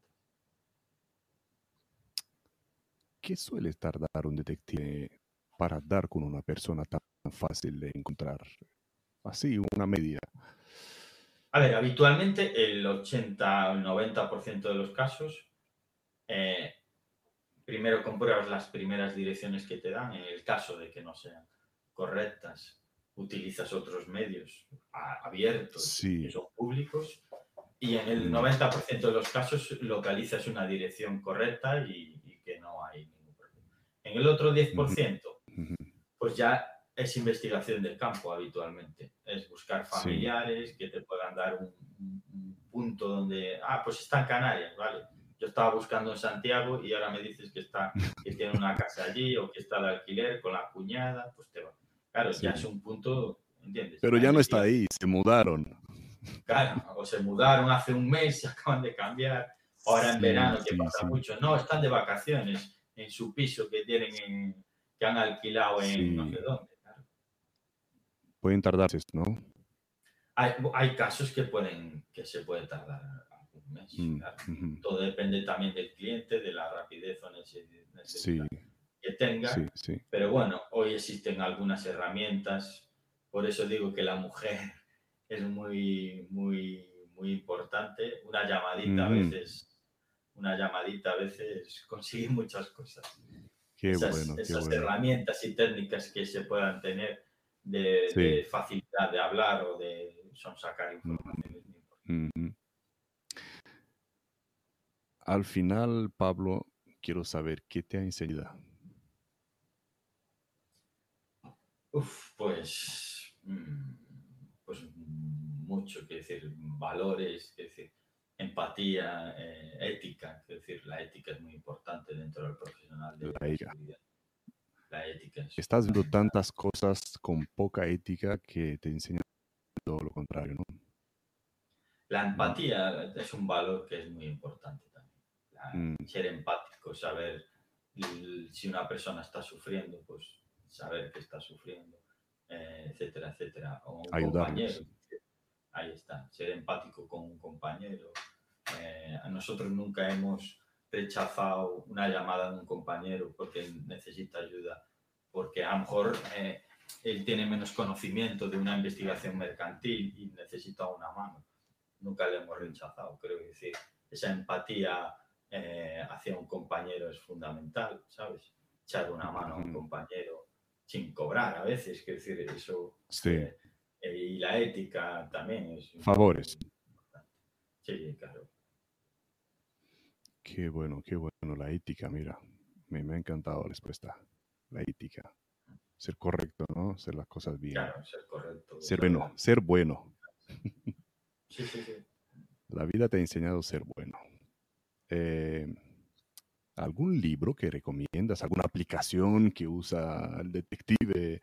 ¿Qué ver, recomiendas? Yo, eh, aplicaciones, eh, hoy en día mm, hay muchas herramientas, quiero decir, Sí, Sí que suelo utilizar, el, a ver, una fácil y sencilla que debería tener todo el mundo detective es la del registro, registradores, del registro mercantil y, y de la registradores.es, ¿no? Sí, o punto .org regist- ORG, de organización. ORG, sí. Eh, esa es fundamental, tenerla a mano. te- Hoy en día, por ejemplo, la de la Dirección General de Tráfico, para Ujú. confirmar alguna matrícula, estar siguiendo a alguien, sale un vehículo. Hoy en día, sí. eh, esa para tener el informe de tráfico. Y confirmarles a la gente que está... funciona muy bien. y Sí, que es fácil. Otra, otra aplicación que tendría. Sí. ¿Cuál, Después cuál yo la tengo una. ¿Sí? ¿Cuál es la, la- hemos dicho registradores, La de eh, la la de DGT. DGT y Sí. Después tengo otra que, que- que consulto a veces, que está bastante bien, que es de información a nivel mundial de empresas, que está muy bien, eh, que se llama KYCKR. A ver, a ver, vamos a va- vamos a aprovechar y la apuntamos aquí. La ponemos a ver. K Y KYCKR. C K R. A ver si la he puesto bien. A ver. Tal cual. Ahí está. Eso Ese es el nombre de la aplicación. Es, hay aplicación y hay página web. Es una web global de información mercantil a nivel mundial que funciona muy bien, eh, está muy bien.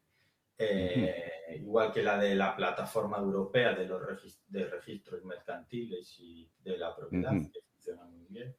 Eh, también, también Y cualquier ciudadano puede usarlo, pagando, me imagino, un- una tasa, lo ¿no? Sí, sí, cualquier ciudadano lo ujú. puede usar. Y como un detective tiene que tenerlas siempre. Tengo otras muchas, porque yo tengo un listado, tengo en, mi, en mi ordenador un listado Ujú. con páginas ya específicas de cada país, etcétera, etcétera. Entonces eso es fundamental. Qué bueno, qué bueno. ¿Algún libro de obligatorio?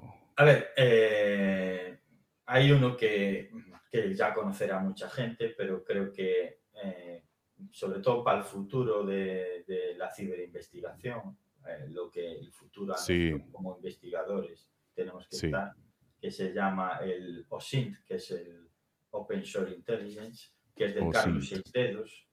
que- Carlos Dedos, sí. y de Vicente Aguilera. Es muy, muy, muy buen libro para iniciarse en ese mundillo. ¿vale? Es de la editorial Oswald, que se llama. Además, Ujú. solo se vende a través de esa editorial, no, no se vende en otras plataformas.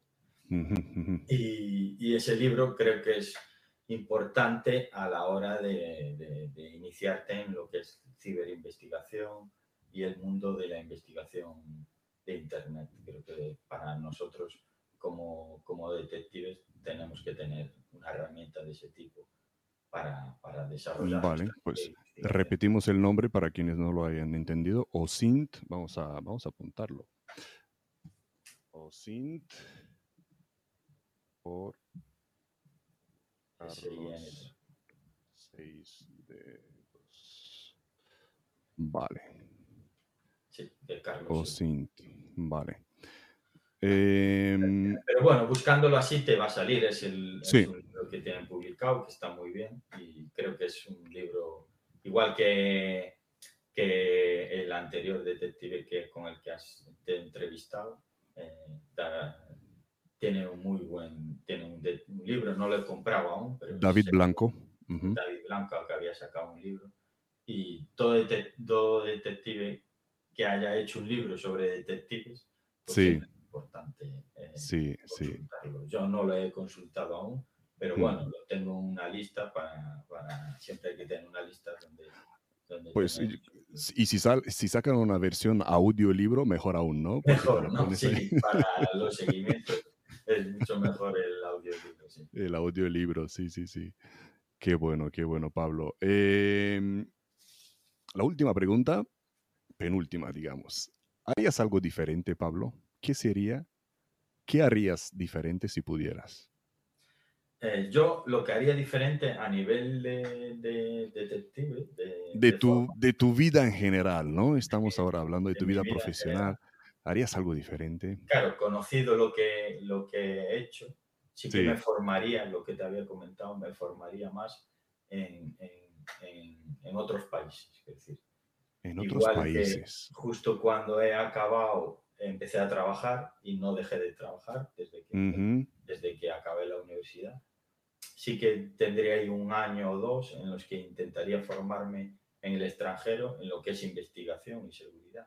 Es decir, igual que, que me formo aquí, pues eh, utilizar esos años en los que tienes más capacidad también y mucha más facilidad eh, de moverte y irte a un sitio a aprender otras cosas, eh, pues desplazarte, eso es lo que te comentaba, a Inglaterra, sacarte la Ujú. titulación, a Francia, a América, América, a Estados Unidos, Sí, fundamental hoy sí. en día sacarte esa titulación, eh, la licencia americana. Eh, Sí. sí que me formaría más, eh, tendría más formación fuera del en el extranjero. En Israel, En Israel, hombre. por ejemplo. Hablando de inteligencia de Israel, Sí, ¿qué vamos a sí, decir? sí, por ejemplo. sí, sí, sí. Antes de terminar, Pablo, ¿dónde te puede encontrar la gente? Online. Online. O cara a cara. Sobre todo, sobre todo en, en LinkedIn es donde más, donde más me muevo como perfil. eh, es donde más me muevo. Si no, es más complicado encontrarme. Porque yo al final también soy operativo del campo. Estoy trabajando en el campo. No hago mi trabajo en oficina, pero también Sí, soy operativo del campo, entonces eh, en LinkedIn mm, es la forma más fácil de encontrarme, además tengo un apellido muy peculiar, entonces es muy sencillo buscarme. eh, sí. como detective tenemos que tomar medidas, claro, por esa facilidad de, buscar, eh, sobre todo a nivel de imagen. Pero, pero bueno, es muy fácil de encontrarme y en la web, en nuestra web también. ¿Y en la web, la oficina, dónde la tienes? Tenemos oficina en Santiago y en Lugo. En Santiago. Pues en la descripción del vídeo, en todas las plataformas eh, del podcast y del canal en YouTube, Facebook, LinkedIn, encontraréis el enlace al perfil de LinkedIn de Pablo Filgueiras. Eh, también eh, echar un ojo a la página web detectives detectiveselojodehorus.com eh, y escribirle, escribirle a Pablo, preguntarle por más consejos, conectar con él en LinkedIn y, bombardearlo con, preguntas. Eh, queremos darte las gracias, Pablo, por, este tiempo, por, por esta avalancha de, cosas interesantes que, que, nos has dejado aquí. Y espero que, que cumplas tu sueño de, formarte en el extranjero. Nunca es muy tarde, Pablo, nunca es muy tarde. ¿Quién sabe? ¿Quién, sabe? sí, sí. Te lo agradecemos. Dime. Siempre intento formarme, está claro. Pero pasar un año en Estados Unidos para conseguir la licencia americana ya me costaría un poquito. bueno, ya sabes que ahí, eh, bueno, hay que hablar el inglés, pero llegas ahí y, se habla en español perfectamente. Yo también, antes de acabar, quería darte las gracias por, primero por contactar conmigo y, ofrecerme esta entrevista y, la labor que estás haciendo a la hora de que de alguna forma eh, la gente conozca a, a, los profesionales de la seguridad directamente hablado por ellos, que eso es muy importante. Sí.